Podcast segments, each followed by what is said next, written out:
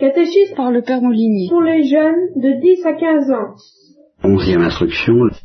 Aucun d'entre vous ne se souvient que nous ayons parlé d'une chose qui s'appelle la grâce. Ah si. Alors je vous écoute. Allez-y, les uns après les autres. Parlez-moi de la grâce. Euh, Doudou. On avait dit qu'il y avait les grâces et la grâce. Alors la grâce c'était, euh, Très bien. Il fallait demander la grâce, euh, par exemple, euh, c'était, par exemple c'était euh, pour de- aller- Ne te décourage pas. demander à aller au paradis. Et les grâces c'est demander euh, des choses diverses de la vie. Bien. Il y a, il y a de ça. On avait dit Claire. aussi qu'être en état de grâce, ça voulait dire euh, désirer euh, profond, enfin vraiment euh, aller au ciel et être avec Oui. Dieu. Bien. Euh, attends, t'as pas levé la main, Olivier? Et la grâce, hein. Oui, la grâce. c'était pas aussi avoir, c'était pas aussi la grâce d'avoir soif de Dieu. Oui, ça c'est ce que ce que vient de dire Claire un petit peu. Non tu... C'est bien, c'est bien la même chose. Bon. C'est tout Personne ne demande la parole On avait dit que la grâce c'était Dieu qui pouvait nous la donner, Oui, que nous on pouvait lui demander, mais qu'il était libre de nous la donner ou pas, oui, et que c'était un don gratuit. je Bien. pas. Bien. Alors, est-ce que vous avez compris le rapport qu'il y a entre la grâce et le ciel? Alors, qui est-ce qui peut m'expliquer quel rapport il y a entre la grâce et le ciel? Fafa, puisque tu n'avais pas parlé. La grâce, c'est l'envie de... Oui, parlez le plus fort possible. La grâce, c'est l'envie d'aller au ciel, c'est le désir. Eh bien, il y a autre chose à dire. C'est la perfection. Dire, euh, faire... euh, on ne peut pas rentrer au ciel sans, sans la grâce. Oui, oui, c'est juste, mais il y a autre chose à dire. Qu'est-ce que ça veut dire C'est la perfection? Qu'est-ce qui est la perfection? La grâce ou le ciel?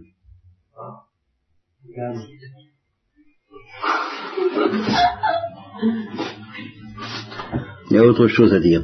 Bon, alors on va regarder, on va, on va, on va pas se presser, puisque ça... Claire, tu voulais dire quelque chose? Bien. Euh, il y a aussi une notion dont on a beaucoup parlé, c'est voir Dieu face à face. Alors, est-ce que vous pouvez me, me situer un peu ces trois choses-là? La grâce, le ciel, voir Dieu face à face. Marie-Lon. Bah, le ciel et voir Dieu face à face, c'est la même chose. Enfin. Oui, en gros, c'est la même chose. Ah, ah, ah, Il y, a de, il y, a de, il y a de sérieuses nuances, mais ce sont des nuances. C'est vrai, c'est foncièrement vrai. La grâce, c'est d'avoir euh, envie de d'aller avec Dieu. C'est d'avoir envie de- de- voir face à face. Bien. Alors, je vois que vous avez retenu quelque chose, mais il y a quelque chose qui manque, euh, mais que je n'ai d'ailleurs pas, pas beaucoup dit. C'est pour ça que vous avez des excuses. Personne n'a quoi que ce soit à ajouter à ce que nous disons là.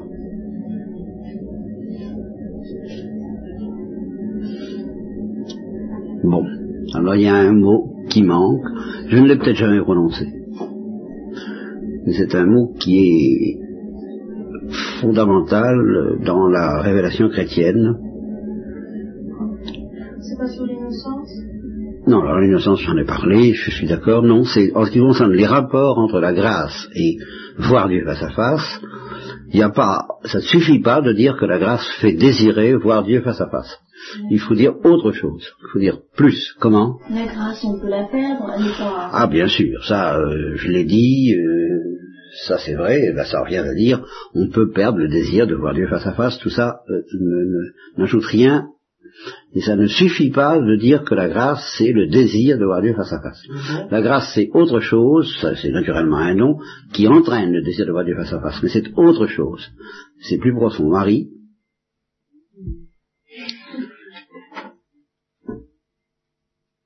alors là, ça c'est fondamental. hein. Et on va, on va s'expliquer là-dessus. Ça va être long, ce sera long. On y mettra le temps qu'il faudra, mais il faudra que ça entre. Parce que là, tant que vous n'avez pas... C'est un mot qui est courant. Euh, Oui, c'est un mot courant. C'est un mot très courant, en particulier à, à- à- à l'hôpital Vautrin. L'amour Il y a cinq lettres, comme l'amour, mais c'est pas l'amour, qui n'est pas tellement fréquent à l'hôpital Vautrin comme mot. Euh, et, ah oui, non, non, ça je vous donnerai pas la première lettre. Non, non, non. Euh, et c'est une notion, bon, bah, c'est une notion, je ne crois pas qu'il y ait d'autres mots dans la tradition chrétienne pour exprimer ce que je veux dire là, et c'est quelque chose qui est plus profond que le désir et qui est à la racine du désir. Voilà ce que je, je, je dois dire. C'est de voir Dieu face à face, bien sûr, c'est du ciel. Le désintéressement Non, ça c'est une... Ça, il faut toujours être désintéressé. Il a raison, il a raison. Mais enfin, c'est pas notre problème. Quoi L'humi- L'humilité, non, non, tout ça sont, ce sont des dispositions favorables à la grâce, c'est pas la, définition même de la grâce. Bon, alors, euh, je crois que vous ne trouverez pas, je ne suis pas sûr de l'avoir dit d'ailleurs, c'est la notion de germe. Alors, je- j'allais dire que c'est un mot courant dans le vocabulaire ordinaire, mais c'est pas un mot courant, tellement courant dans le vocabulaire théologique ou, ou- ou doctrinal ou chrétien. Alors qu'est-ce que c'est qu'un germe déjà dans la vie? Que c'est le commencement de quelque chose. Bien, comme une graine, ouais. C'est la base de la graine, c'est ce qui va faire pousser la plante. La plante, ou l'être vivant en général. L'œuf, c'est le germe de l'être humain. Alors le germe, c'est le germe de la grâce, c'est le germe de quoi? C'est la grâce et le germe de quoi, justement? Ah, bah de la, de la vie euh, De la vie. dans Ah, les ciels, dans, Oui. dans le ciel, voilà. Alors, de la vie après la mort. c'est ça. C'est le germe de la vie après la mort. Mais alors, euh, donc il y a quelque chose. Quand vous avez un germe, si vous prenez une semence d'arbre, c'est le germe d'un arbre. Ben, Il y, a, il y a un rapport, il y a quelque chose de commun entre la germe, le germe et l'arbre. Et puis il y a quelque chose de différent. Est-ce que vous êtes d'accord? Bon. Qu'est-ce qui est le plus important? C'est ce qui est commun ou c'est ce qui est différent? Ce qui est commun? Bien. Très bien. Or, vous ferez remarquer que ça n'est pas très visible. Parce qu'une graine, c'est tout petit. Ça peut, mettre, ça peut même être parfaitement invisible. Et un arbre, par exemple, ou une baleine, ah, c'est gros. Ah. Et le germe, le premier germe, le tout premier germe d'un être vivant peut être absolument invisible. Et cependant, entre ce germe et puis la baleine, ou l'homme, ou l'arbre, il n'y a pas de différence euh, extraordinaire. Il y a des différences de taille, il y a des différences de développement, il y a des différences de perfection, mais il n'y a pas de différence de nature. Ce que vous voyez bien? Hein? Tandis que entre le germe et puis par exemple euh, un- un éléphant en baudruche, entre le germe d'un éléphant et puis un éléphant en baudruche, qui ressemble tout à fait à un éléphant, à s'y méprendre, même s'il est animé, mais il y a une différence infinie parce qu'il y a une différence de nature. Barry, non? Ah, Bah, La vie, entre autres, mais pas n'importe quelle vie. La vie d'un éléphant. Il peut y avoir euh, des ressemblances considérables entre un, un animal et un autre, et cependant, euh, s'ils ne sont pas de la même espèce, par exemple entre un chien et un loup, eh bien, il n'y a plus de différence entre un chien qui ressemble à un loup et un loup qui ressemble à un chien qu'entre le tout petit germe du chien, qui lui ne ressemble pas du tout au chien, mais qui est la même chose que le chien. Vous voyez? Et le loup. Est-ce que vous voyez bien ce que je veux dire? Vous voyez Bon. Alors, euh, je me souviens avoir évoqué ce truc-là à propos... Ah, je, m'excuse, mais c'est à propos de l'ineffable Joston, que certains d'entre vous connaissent. Alors, prenons l'inénarrable Joston, prenons-en un plus, prenons même Michel, qui est encore plus petit, prenons même un enfant qui est dans le sein de sa mère, qui se rapproche du germe, alors à l'état pur, mettons au moment où, la, mère vient d'être fécondée, tout juste euh, après, ben, le- le- l'enfant, il n'y en a pas grand, il y en a pas lourd, hein, c'est vraiment très très peu de choses, pas? Alors si vous comparez cet enfant à un vénérable vieillard, à, la barbe chenue, ben, vous avez des différences considérables. Et puis alors, prenez, prenez le même vieillard euh, quelques secondes après sa mort, il y a, il y a- très peu de différence. Enfin, même un vieillard dans le coma, par exemple, qui est immobile, qui est, vous pouvez pas entrer en, en contact avec lui, vous pouvez pas lui parler, il ressemble à un mort, mais il est encore vivant. On le constate à l'électroencéphalogramme, au cœur, enfin on a un certain nombre de moyens qui, qui permettent de vérifier qu'il est encore en vie. Bon, mais il y a très peu de différence, apparemment, entre un vieillard dans le coma et un vieillard mort. Le corps. Comment? Le corps, c'est... Je- euh, mettons même au plan du corps. Il y a très peu de différence entre le corps d'un vivant en- dans le coma et puis le corps du même vivant devenu mort. Il y a très peu de différence. La seule différence, c'est qu'il est vivant ou mort. Mais ça fait que, une fois qu'il est mort, ce n'est plus un homme. C'est comment Si, c'est encore un homme. Non, Claire, je regrette, ce n'est plus un homme. Il n'a plus d'âme. Il a plus de... Bah, évidemment, le corps. Il s'agit du corps, c'est toi-même qui veux parler du corps. Ce corps n'est plus humain sitôt qu'il est mort. Donc ce n'est plus un homme, tandis que- tant qu'il est vivant même dans le coma, eh c'est encore un homme. Ce corps est un homme. Et quand il est mort, ce corps n'est plus un homme. Tu vois? Par conséquent, si on considère un vieillard dans le coma et puis le même vieillard mort quelques secondes après, il y a une différence infinie de, parce qu'il y a une différence de nature entre ce corps vivant dans le coma et ce corps mort, alors qu'il n'y a pas de différence de nature entre le germe invisible du vieillard en question et le vieillard. Alors toutes les différences qu'il y a entre l'ineffable Joston et un vénérable patriarche ne sont rien à côté de la différence entre un vénérable patriarche dans le coma et le même vénérable patriarche mort. C'est pour que vous vous appreniez à comprendre que les grandes différences sont invisibles. Ah Parce que aux yeux du corps, bah, il n'y a- y a strictement aucune différence à première vue entre un vieillard dans le commun et un vieillard mort. Et c'est d'ailleurs pour ça que certains n'hésitent pas. Ces questions-là que je vous dis là, j'ai l'air de parler comme ça, de, de s'amuser, mais c'est très grave parce qu'il y a des gens qui disent on peut les tuer euh, pour s'en débarrasser, pour pas les faire, pour qu'ils souffrent pas plus longtemps si jamais ils se réveillent. Qu'est-ce que ça peut faire? Ça change pas grand-chose. Ils sont déjà pratiquement morts, pratiquement morts. Alors entre quelqu'un qui est pratiquement mort et quelqu'un qui est mort, pour eux, il n'y a pas une différence infinie. Il y a beaucoup plus de différence entre Joston et un vénérable vieillard un vénérable vieillard et un mort.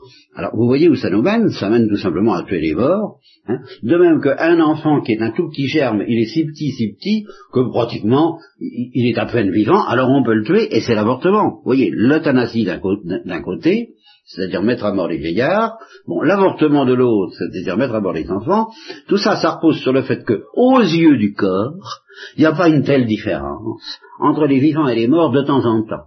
Alors qu'il y a une énorme différence entre un petit enfant et un vieillard. Et que moi je dis aux yeux de l'intelligence, qui raisonne philosophiquement comme il faut, il y a très peu de différence.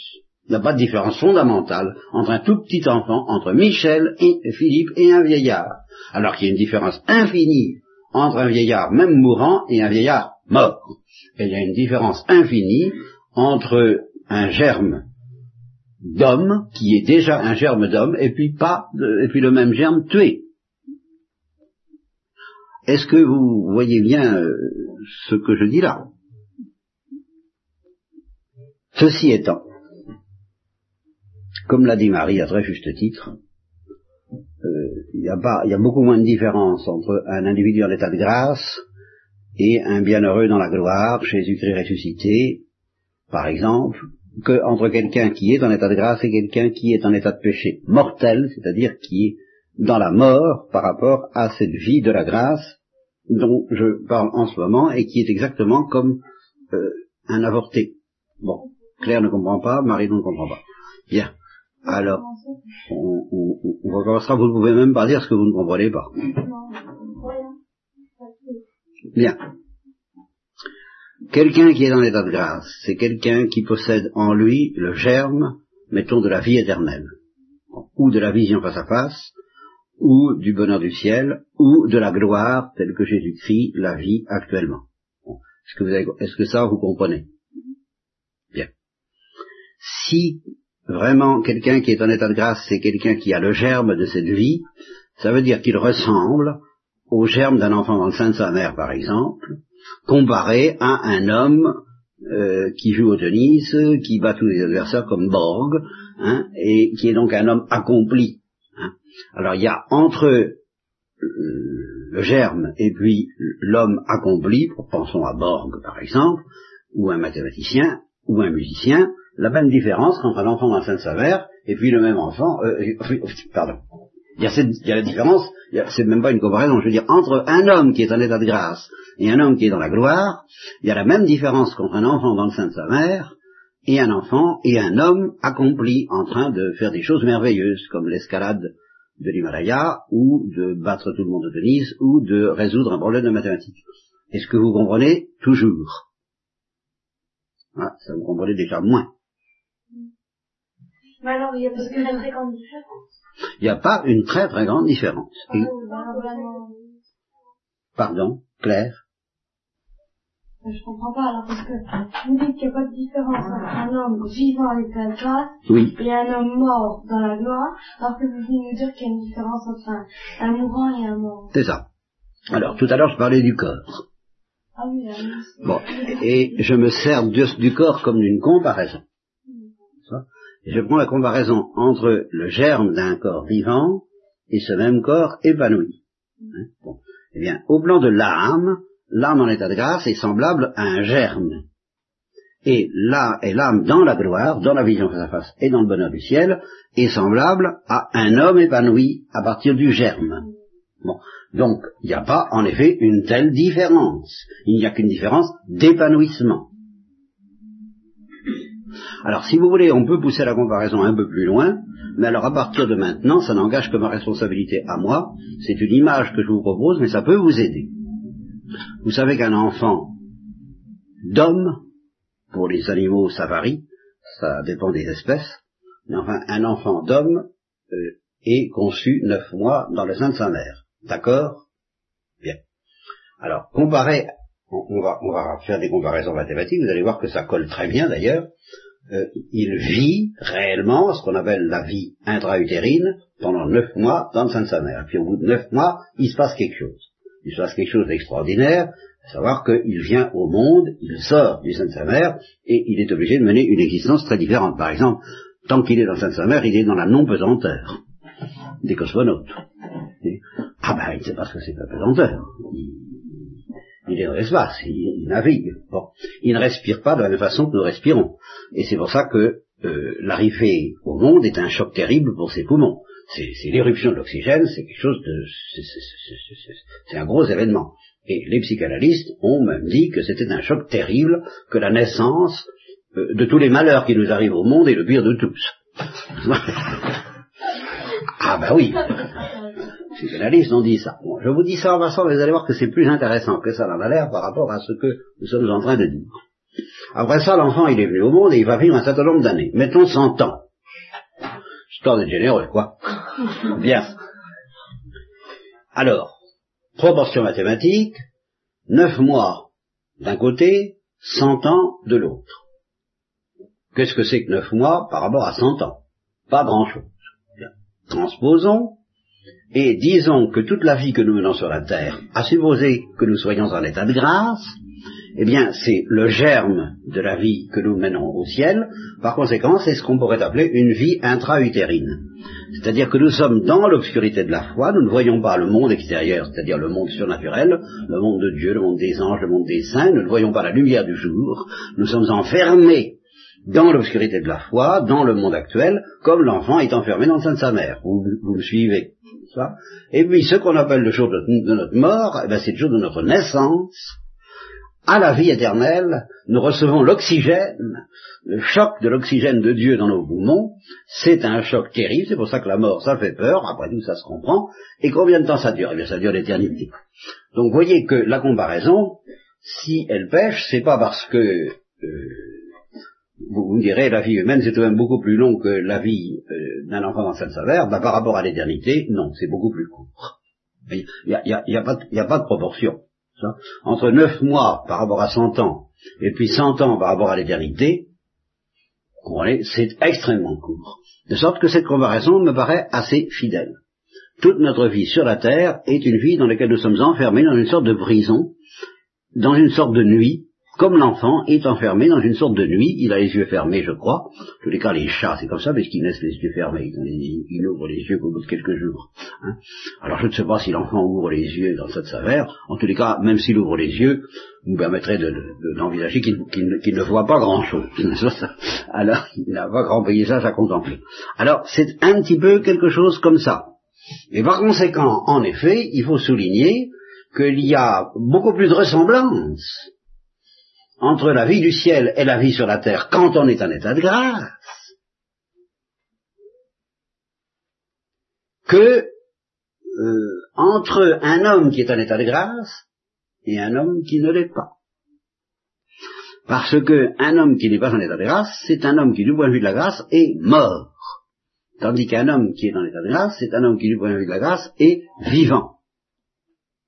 De sorte qu'il est déjà au ciel, mais euh, dans l'obscurité de la foi, un peu comme un enfant dans le sein de sa mère, bon, il est déjà un homme, mais évidemment dans les limites de la vie intra-utérine. Est-ce que vous comprenez cette fois ce que j'ai voulu dire? Bon. Et vous comprendrez en fin de compte que de même qu'il n'y a pas de différence visible entre un vieillard en catalepsie et un vieillard mort, il n'y a pas de différence visible en état de coma. Il n'y a pas de différence visible entre un homme en état de péché mortel et un homme en état de grâce, tout au moins si on ne le regarde pas vivre, si on ne fait pas attention. ça se ressemble étonnamment. Et cependant, il y a une différence infinie. Vous Oui, je voulais, comme vous, avez dit tout à l'heure, on, est certains, quand ils sont en état de grâce, bon, on peut s'en rendre compte, oui, euh, mais pas, pas avec certitude, une certitude absolue. Enfin, être heureux. Mais oui, mais enfin, on peut être heureux d'une manière fausse. Il n'y a, a, pas de certitude mathématique qu'on est en état de grâce. C'est pour ça que Jeanne d'Arc, quand on lui a demandé si elle était en état de grâce, a répondu si j'y suis, Dieu m'y garde, et si je n'y suis pas, Dieu m'y mette. Parce qu'elle-même ne pouvait pas en être sûre. Même l'Église peut pas, peut pas nous dire L'Église veut le dire après la mort, moyennant certains certains jugements qu'elle porte et qu'on appelle les procès de canonisation. C'est pas avant Mais ah non, ça, jamais avant la mort, l'Église ne te dira à coup sûr que tu es dans l'état de grâce. Sauf au moment où tu viens de baptiser, où tu viens d'être baptisé. Mais Mère Teresa n'a pas l'autorité de l'Église, elle parle en son nom. Ça c'est autre chose, on peut dire, moi je suis convaincu que un tel meurt en état de grâce, on peut très bien dire ça, c'est parfaitement permis. Ah ben, elle a dit ça, elle a dit que tous ceux qui sont qui meurent dans son mouroir vont au ciel directement, carrément. Bon ben, euh, qu'est-ce qu'elle en sait? Eh bien, moi j'ai confiance dans ce que dit Mère Teresa, mais c'est pas la certitude de l'Église, et c'est pas la même certitude que la certitude de, la foi. C'est une certitude. ça, ça ne serait pas plus mauvais, ça serait pas une mauvaise chose, n'est-ce pas? Il suffirait de les agrandir, et ça, si, tu veux poser ta candidature. Mais, pour ça, il faut, il faut. Qu'est-ce que dit euh, Marie? Eh bien, justement, non, je crois qu'il faudrait que ce soit plutôt Marie qui s'habitue à avoir des lits moins corrects pour pouvoir aller dans, le miroir. Bien. Et, mais je, voulais dire autre chose et puis vous m'avez fait perdre le fil là. C'était autre chose d'assez important. Ah oui. Je vais vous laisser sur un, ça suffira pour aujourd'hui. Vous avez entrevu la notion de germe. J'ai une autre notion à vous donner qui est encore plus importante que la notion de germe. Et alors là, je suis sûr que je n'en ai pas parlé du tout. Ceux qui sont en état de grâce, qui ont donc ce germe de la vie éternelle ou de la vision face à face ou du bonheur du ciel ou de la gloire, ont dit que tout en étant dans l'obscurité de la foi, c'est-à-dire dans le sein de leur mère, qui est la Sainte Église à la fois, la Sainte Vierge et et Dieu même si vous voulez, mais Dieu qu'on ne voit pas, puisque tant que l'enfant est dans le sein de sa mère, il ne peut pas la voir, il faut qu'il en sorte pour la voir, justement. Eh bien, même Michel, je suis pas sûr qu'il voit très très bien Nicole, encore, il faut qu'il grandisse un peu. Bon, eh bien, tant que quelqu'un est en état de grâce, on dit qu'il est habité. Alors ça retenez bien ça. Il est habité par la vie divine, ou encore habité par le Saint-Esprit, ou encore habité par les trois personnes de la Sainte Trinité, ou encore habité par la vie trinitaire. Il est habité. Tandis que quelqu'un qui n'est pas en état de grâce, c'est quelqu'un qui n'est pas habité, c'est quelqu'un qui est inhabité, c'est une maison vide. Et c'est pour ça que c'est une maison morte, c'est un désert. Nous sommes des casseroles, nous sommes des récipients, nous sommes des creux, nous sommes des vides. Si Dieu vient habiter dans ce vide, alors nous sommes en état de grâce et nous sommes heureux en germe dans- du bonheur du ciel. Marie. Mais n'importe qui peut être en état de grâce. Oui. Joseph, pour être en état de grâce, aussi bien que... Ah certes, il est, il est- je- je- j'espère même de tout mon cœur, et t'as intérêt à prier pour, qu'il soit dans l'état de grâce, oui. Au- aussi bien que... En principe, d'ailleurs, ce qui donne l'état de, grâce aux enfants qui viennent dans ce monde, parce que, justement, je n'ai pas eu le temps de vous expliquer ça, mais le grand malheur, le grand malheur qui vient de nos premiers parents, c'est que nous aurions dû naître en état de grâce et que nous, naissons- nous ne naissons pas en état de grâce. C'est ça le péché originel. Au lieu de naître en état de grâce, de par la naissance même de nos premiers parents, nous naissons en état de péché, euh, une seconde, en état de désert, en état de vide, et nous n'avons pas Dieu, et c'est le péché originel. Et pour y remédier, nous chrétiens tout au moins, je ne parle pas des autres peuples, nous verrons ça plus tard, nous chrétiens tout au moins, nous avons un remède qui est le baptême. C'est pour ça qu'il est si important de donner le baptême le plus vite possible aux enfants qui viennent au monde. Une seconde. Alors en recevant le baptême, nous sommes sûrs, alors là, nous sommes absolument sûrs, tant qu'ils ne font pas, sont pas capables de pécher, qu'ils sont en état de grâce, et qu'ils sont habités par Dieu, et qu'ils sont habités par la vie divine. Donc Michel, je suis sûr qu'il est en état de grâce, parce qu'il est baptisé, et qu'il n'a pas pu faire de péché mortel. Donc je suis tranquille sur Michel, absolument tranquille. Je suis moins sur Jostan parce qu'il approche de l'état de grâce, alors de l'état euh, de l'âge de raison, pardon. Alors à ce moment-là, on ne sait jamais les bêtises qu'il peut faire. On peut toujours tuer l'état de grâce par notre faute. Mais tant qu'on ne peut rien faire comme Michel, on est sûr que si on reçoit le baptême, on est en état de grâce. Donc voilà ce que je voulais vous dire avant que vous preniez la parole les uns après les autres. Alors je crois que c'est Marie-Non la première. Non, c'est Doudou. Doudou le premier. Et si on, est en état- si on est en état de grâce, on est sûr d'aller au paradis? Ah, si on meurt en état de grâce, on est sûr d'aller au paradis. Si on meurt en état de grâce. Enfin, si on est. Ah ben non, parce qu'il faut le garder jusqu'à la mort. Ou tout au moins, il faut le retrouver à la mort si on l'a perdu entre-temps. Il y a, Sinon, tout baptisé par ah ben, tout baptisé qui, qui meurt sans avoir perdu l'état de grâce. Non, mais dans ce cas-là, tout baptisé ira au ciel, parce que tout baptisé a été l'état de grâce. ah ben si on, si, si on, que quelqu'un garde l'état de grâce toute sa vie. euh, Thérèse de l'Enfant Jésus l'a très vraisemblablement gardé toute sa vie. La Sainte Vierge, certainement. sûr, mais non. Ah, absolument certain pour la Sainte Vierge et très probable pour Thérèse de l'Enfant Jésus. Pratiquement certain pour Thérèse de l'Enfant Jésus. Et euh, je me rappelle plus si quand on vient de se confesser, on est état de grâce. Si tu t'es confessé dans les dispositions qu'il faut, d'une part, et si tu ne poses pas d'obstacle, d'autre part, alors, infailliblement, tu es en état de grâce. Mais il faut quand même ces deux conditions-là. Être dans les dispositions voulues et ne pas mettre d'obstacle à la grâce. Qu'est-ce que vous euh, euh, Comme vous dites, euh, être dans les dispositions. Ah ben, avoir le ferme propos de ne plus pécher. Essentiellement ça. Et regretter les, général, euh, regretter les péchés qu'on est. Ah oui, en général, mais enfin, le propos peut n'être pas ferme du tout, parce que si on a l'habitude, par exemple, de savoir qu'un prêtre vous donne auto- automatiquement l'absolution sans vérifier que vous ayez le de propos, bon, vous pouvez parfaitement décider à recommencer et puis vous dire, euh, ça va, euh, je suis en règle, et euh, voilà, je j'ai pas besoin de m'en faire, je me fais nettoyer, et tout, et tout va bien au riche, et vogue la galère. Alors ça, dans ce cas-là, ça ne vaut rien du tout, parce qu'on a pas le ferme propos de, de se convertir. Non. Si on n'a pas l'intention ferme de se convertir, on n'est pas pardonné. Il faut avoir vraiment le désir de la conversion. Alors là, on est pardonné. Exactement comme si tu demandes pardon, si tu n'as pas du tout envie de cesser, euh, si, si- si tu n'as pas envie de cesser de faire de la peine à celui à qui tu demandes pardon, il ne peut pas te, par- pas te pardonner vraiment. Ou ou alors il te pardonne sur une duperie. Et s'il était, était conscient que tu es en train de le tromper, il ne te pardonnerait pas. Il dirait, écoute, non. Claire. Est-ce que la grâce euh, elle vient et il part progressivement ou alors est-ce qu'elle vient tout d'un coup? Ah, il y a des préparations. Euh, c'est oui et c'est non. Euh, Quelqu'un qui a perdu la grâce euh, peut recevoir beaucoup de grâces préparatoires qui, l'amènent à être proche de la grâce, mais il y a encore un pas à franchir qui généralement est donné, finir, qui généralement est donné par le sacrement, et qui fait qu'on retrouve alors vraiment la vie de la grâce. Et tant qu'on ne l'a pas retrouvée, on est en- encore en état de péché mortel. Mais on peut se rapprocher de la conversion tout en n'étant pas encore converti. Parce que vous dites notre âme alors elle est habitée par euh, Oui, c'est ça, c'est où elle est ou elle n'est pas. Mais même quand on n'est pas habité, on peut écouter l'appel de Dieu qui dit viens, te repentir. On peut écouter et se laisser tenter par la conversion en quelque sorte. Et à ce moment-là, on se rapproche. Mais on n'est pas encore converti. Doudou. Et un enfant qui meurt, euh, par exemple, à un jour, sans être baptisé, il va pas au ciel Alors ça, c'est un problème que nous verrons plus tard. Euh, je- simplement, ce que je peux dire, c'est que je n'ai pas la même certitude à son sujet que pour les baptiser. Mais on peut avoir l'espoir. Mais oui, je sais, je sais, je, je, je, je, je- je- je sais, Dominique, je sais, je sais. Je dis simplement que vous pouvez espérer beaucoup pour les enfants qui ne sont pas baptisés et qui meurent. Priez pour que Dieu leur donne le ciel. Et moi, j'ai confiance que votre prière sera exaucée, mais j'ai pas de garantie à vous offrir. Je comprends tu ne pas.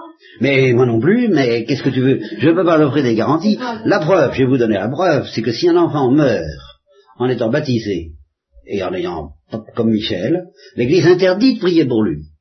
Hein? Oui, il faut rendre grâce. C'est tout. Parce que l'Église est absolument sûre qu'il est au ciel. On ne peut pas en dire autant d'un non baptisé. Qu'est-ce que vous voulez On peut prier pour lui? C'est très différent. Ah, ah ben voilà. Tu vois, moi je te dis qu'elle n'était pas toujours sûre. Si, il y a des cas où elle est sûre. Par exemple, un enfant, à l'âge de Michel, il vient à mourir, il est baptisé, il ne faut pas prier pour lui, il faut remercier Dieu. Et on chante la messe en blanc. La messe des obsèques, au lieu que ce soit en noir, on la fait en blanc. Parce qu'on est sûr que c'est un bienheureux. Alors là, tu vois, l'Église ne peut On pas. pourrait dire Saint-Michel prier pour nous. Oui. Et c'est ce qu'a et c'est ce qu'a fait Thérèse de l'Enfant Jésus à l'égard de ses petits frères. Elle en avait quatre qui étaient morts en bas âge et elle les a invoqués pour les aider à sortir d'une grosse tentation qu'elle avait. Et elle était sûre qu'ils étaient au paradis. Elle les a invoqués comme des saints. Et elle avait parfaitement raison. C'est l'Église qui le dit. Tandis que s'il s'agit d'un enfant qui n'est pas baptisé, vous pouvez espérer tout ce que vous voulez. Mais l'Église ne vous offre pas les mêmes certitudes. C'est tout ce que je dis. Mais sinon, où il, où il serait Ah bon, on a beaucoup parlé des limbes, je vous parlerai de ça plus tard. En effet, il y a une chose, une seconde. Il y a une chose que l'Église a toujours affirmée, c'est que, en tout cas, il ne souffre pas. Mais- euh, c'est une, ce- c'est une, il ne souffre pas, pas toujours. Euh, même si on parlait d'enfer à leur sujet, on dirait c'est une région de l'enfer où on ne souffre pas, où on est heureux d'un bonheur purement naturel, on ne connaît pas la gloire de Dieu, mais on ne souffre pas. Voilà ce que le, alors laissez-moi finir. Voilà le pire de ce que l'Église a enseigné sur les enfants non baptisés. Le, mieux, bah, c'est qu'elle laisse l'espoir que ces enfants non baptisés, moi c'est le mien, j'ai cet espoir que euh, du fait qu'ils subissent la mort, ils ressemblent au Christ, et que comme ils ne font pas d'obstacle à cette espèce de sacrement qu'est la mort, eh bien ils reçoivent quand même la gloire de Dieu. Mais là, j'ai pas de garantie à vous offrir, je l'espère, c'est tout ce que je peux vous dire. Espérez-le avec moi. Et priez pour, qu'est-ce que vous voulez Ah, Moi, je vous ferme pas la porte, je vous dis simplement, ne demandez pas un certificat de garantie, alors que pour ce qui est de Michel, je vous l'offre tant que vous voulez. Vous n'avez qu'à le tuer, ou c'est vous qui irez en enfer. Mais lui, il ira pas. bon, alors, il y avait, il y avait euh, Doudou. Quelqu'un qui meurt euh, en état de grâce et qui n'est pas baptisé, qu'est-ce qu'il devient Ah, il va au ciel. Ça, ça, ah, bah, ça, c'est évident. Du moment qu'on meurt en état de grâce, on va au ciel. Ça, On c'est peut sûr. pas être en état de mais- Bah, avant, avant Jésus-Christ, avant le baptême. Euh, alors, Ah oui, mais il n'y a que le cas avant Jésus-Christ alors. non. Je- Alors là, vous vous contredisez. Merci. Nous verrons ça plus tard. J'ai- donné le cas du baptême parce que c'est le cas le plus sûr et le seul qui soit vraiment sûr pour un chrétien qui a été convenablement enseigné. À savoir, laisse-moi finir, à savoir vous. Mais si quelqu'un n'a pas été convenablement enseigné, eh ben, à ce moment-là, il peut avoir des excuses. Et par conséquent, ces enfants, euh, s'ils ne les baptisent pas, il n'est pas forcé, il n'est pas certain que Dieu sera aussi sévère que pour vos enfants, si vous ne les baptisez pas. Voilà simplement ce que je dis. Hein? Alors, ne faites pas dire le contraire. Moi, je vous parle à vous. Vous, vous êtes enseigné au sujet du baptême. Vous recevez une certitude royale au sujet du baptême. Les autres ne veulent pas avoir cette certitude. Vous devez en profiter. Voilà ce que je dis. Mais je ne dis pas qu'en dehors du baptême, Dieu lui-même soit incapable de sauver quelqu'un. Faut pas me faire dire ce que je ne dis pas. Hein? Bien. Seulement, je dis que si quelqu'un a été instruit de l'existence du baptême et qu'il s'en sert pas, alors là, ça risque de coûter cher. C'est tout ce que je dis. Alors, où est la contradiction, Marie? Non. Non, mais vous dites que euh, un enfant non baptisé euh, n'est pas, euh, n'est pas. Je n'offre pas de garantie. C'est tout ce que je dis. J'ai jamais dit qu'il n'irait pas au ciel. J'ai- pas dit ça, moi. J'ai dit qu'il n'était pas en état de grâce. Ah, Vous dites qu'il n'est pas en état de grâce. bien sûr. Seulement Dieu veut le lui donner avant qu'il meure.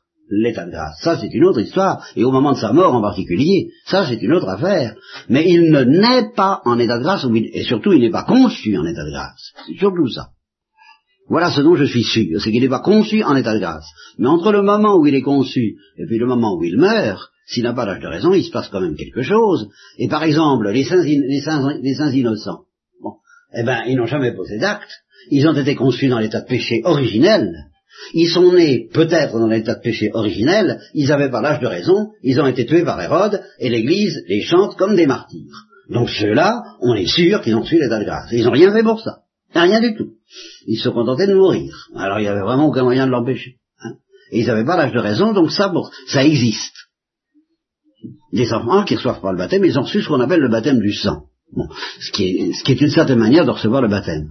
Alors, ça, revient à dire qu'il y a d'autres possibilités pour Dieu que le baptême sacramentel. Mais pour les chrétiens, il n'y en a pas d'autres. Voilà ce que je dis. Ça y est? Bien. Ouf. Il y avait d'autres questions qui se promenaient? Fois aussi, c'était genre au sujet du baptême, j'ai entendu, je sais pas si c'était vrai, que les, les gens, euh, avant Jésus, ils n'allaient pas au paradis, qu'ils allaient... Euh... Ah, ça c'est une autre Ah, histoire. pareil, Ça c'est une autre histoire. Avant Jésus-Christ, ils étaient dans un, ils étaient dans la salle d'attente. Ça c'est vrai qu'ils n'entraient pas au ciel. Ils étaient dans l'antichambre du ciel, les justes. Mais ils étaient en état de grâce, les justes. On pouvait être en état de grâce, et alors on n'entrait pas tout de suite dans la gloire, parce qu'on ne pouvait entrer dans la gloire qu'à la suite de Jésus. Ça c'est une autre histoire dont je vous parlerai plus tard. hein. Bon. Et Quand on dit l'ancien, l'ancien credo, je crois en Dieu, on parle aux, en- aux enfers. Oui, mais ça, les enfers, c'est pas l'enfer. Les enfers, c'est le lieu des morts avant que Jésus-Christ ne vienne. C'est autre chose. Et à l'intérieur de ce lieu des morts, il y avait une division. Il y avait deux demeures dont le Christ parle formellement dans la parabole du mauvais riche. Parce que Abraham répond à quelqu'un, ils sont tous les deux dans, le Shéol, ils sont tous les deux dans les enfers, Abraham et puis le mauvais riche, et Abraham dit au mauvais riche, je peux pas te rejoindre parce qu'il y a un fossé qui nous sépare. Mais toujours à l'intérieur des enfers. Hein, là où le, Christ est descendu,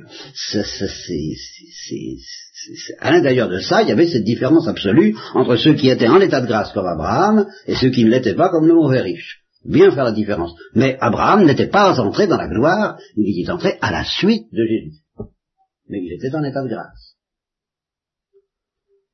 Bien. Ah ben, je crois que ça ira pour aujourd'hui, on recommencera la prochaine fois.